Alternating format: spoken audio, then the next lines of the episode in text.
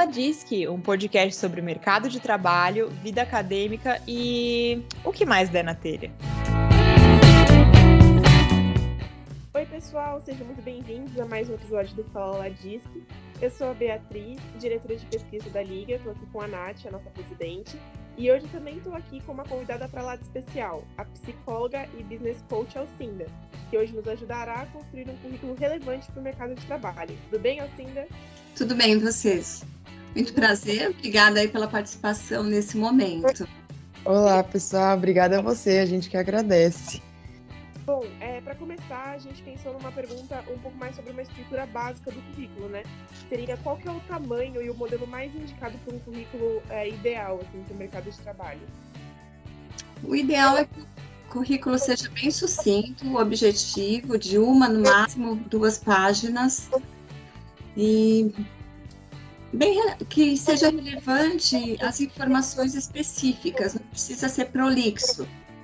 É, bom, a gente queria saber também qual que é o processo que a gente deve fazer para a gente diferenciar assim, o que, que é relevante de colocar no currículo e o que, que são informações que dá para passar, assim, porque muitas vezes a gente acaba fazendo coisas, né, eu acho, na faculdade, durante o processo de graduação, mas talvez não vale a pena colocar ali como, né, ponto-chave assim no currículo. Então, o que, que você acha assim? Como que a gente tem que fazer essa diferenciação do que colocar e do que não colocar?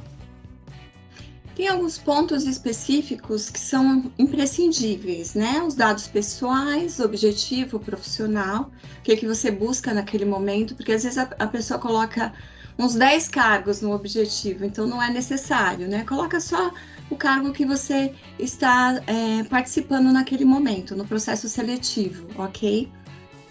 Então é bem importante.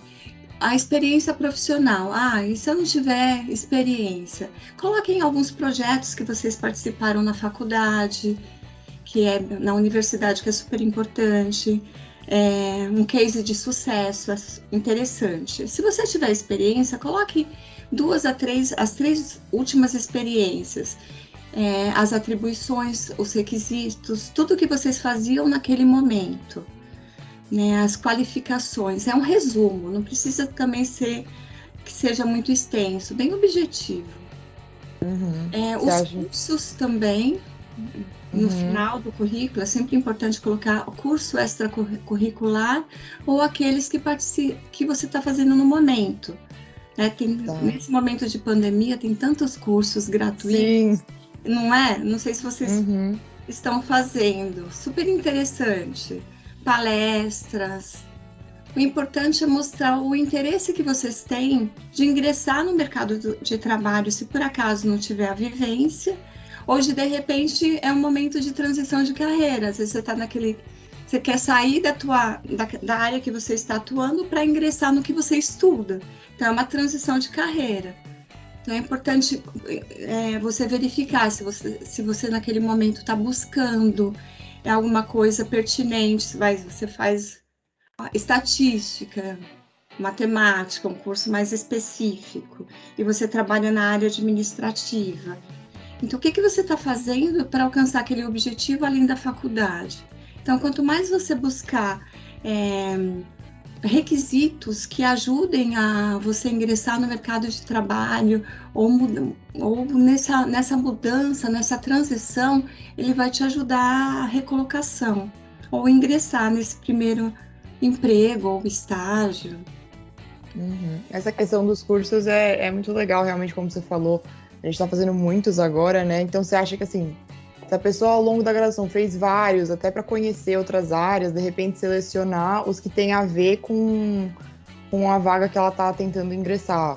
Acho que Exatamente. Ser... É uhum. super interessante, porque mostra que você tem interesse. Sim. Você não está estagnado, eu quero ingressar, mas de repente eu não estou tendo movimento nenhum para aquilo. Então, o importante uhum. é, é você apresentar para a empresa além da os seus objetivos, o que você realmente quer e as ações específicas que você está tomando para alcançar aquele objetivo. Então, às vezes você não precisa ter experiência específica. É, eu sempre eu uhum. sempre converso que é importante você ser bem transparente na hora da entrevista, ser, ser você mesmo. né? Porque tem pessoas que têm marketing maravilhoso e acaba não tendo aquela atuação tão tão boa, né? Porque não busca qualificação. Quanto mais qualificação você buscar, melhor. E a gente também tem uma dúvida é, em relação a como chamar a atenção de um recrutador. Tem alguma dica que a senhora tenha pra gente? Algum, algo que a gente possa colocar num currículo, alguma coisa assim? Sejam palavras-chave, algo que seja o comum na busca, né? Você fala na maneira de apresentar o currículo ou de se apresentar na entrevista? De apresentar o currículo, de se apresentar na entrevista. É, quais são os pontos que chamariam a atenção para considerarem a gente como um candidato bom para o cargo, né? Objetividade é o grande ponto, né? Como eu tinha mencionado, né? Você falar das suas experiências, falar das suas qualificações, dos cursos, o que que você busca, a tua expectativa profissional. Então, quanto mais objetivo, melhor. Né? Isso vai chamar a atenção do recrutador, porque tem pessoas que fazem currículos com três, quatro páginas e não tem necessidade, né? Você já vai se apresentar na entrevista, percebe? Então, é, e na hora da entrevista também, acho que uma dica interessante é essa transparência. Né? Até para ver se você se adequa à empresa e se, e se a empresa também se adequa a você, né? É uma troca, são 50% cada um. Você tem que se identificar uhum. com a empresa e a empresa tem que se identificar com você. Por isso que quanto mais transparente, melhor. Porque às vezes você não conhece a cultura da empresa, né?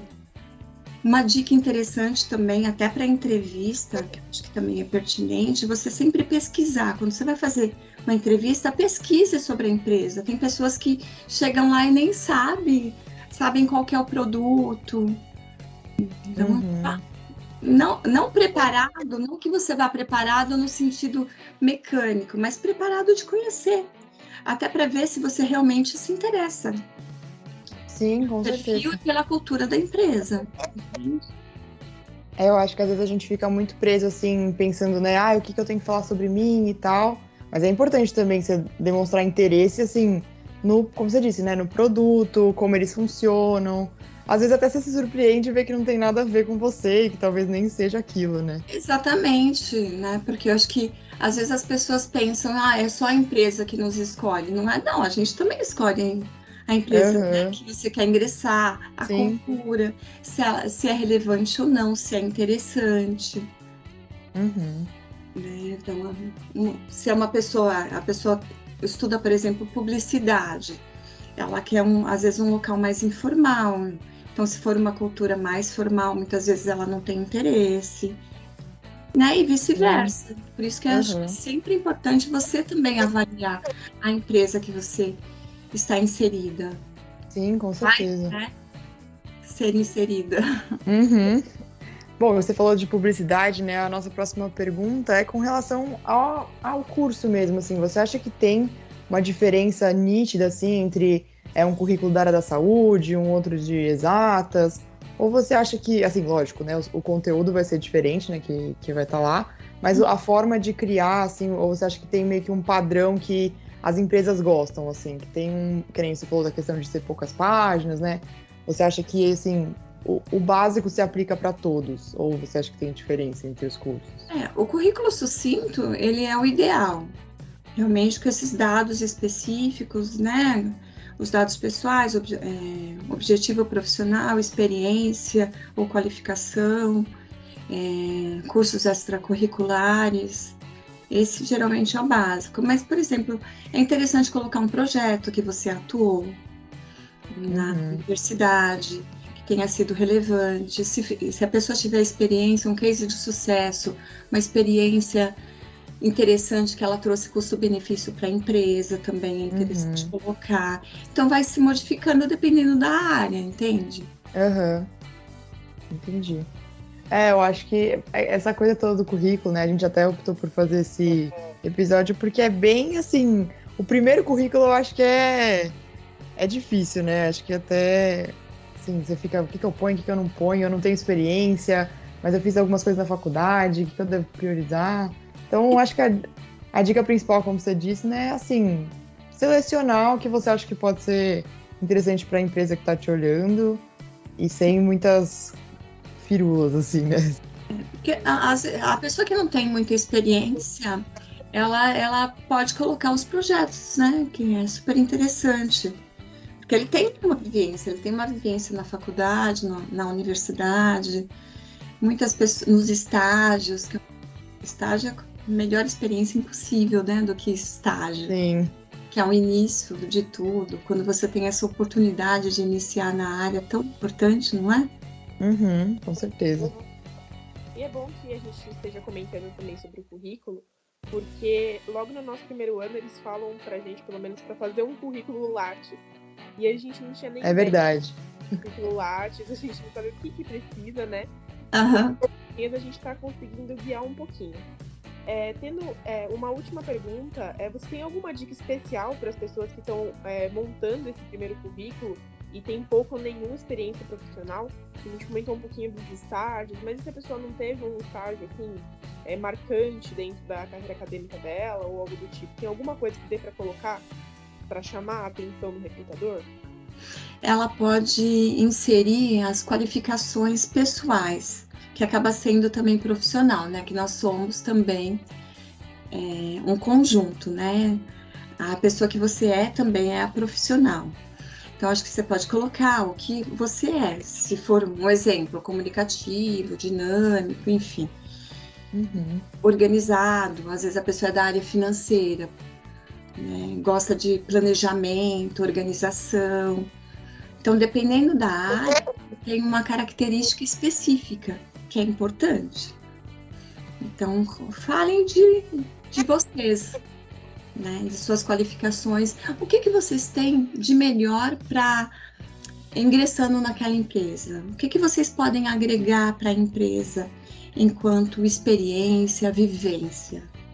E não é só experiência profissional, é de vida, Sim, com certeza. não é? Uhum. Se você é uma Essa- pessoa extremamente dedicada, você também vai ser dedicada dentro da empresa. Então, se mostrem, sejam transparentes, né? Mostrem quem vocês são. Uhum. Porque aí a empresa ela vai, ela vai contratar exatamente aquela pessoa que se apresentou. E você também vai aceitar exatamente a empresa do jeito que ela é. Uhum. Então não tem como não dar certo. É só evolução.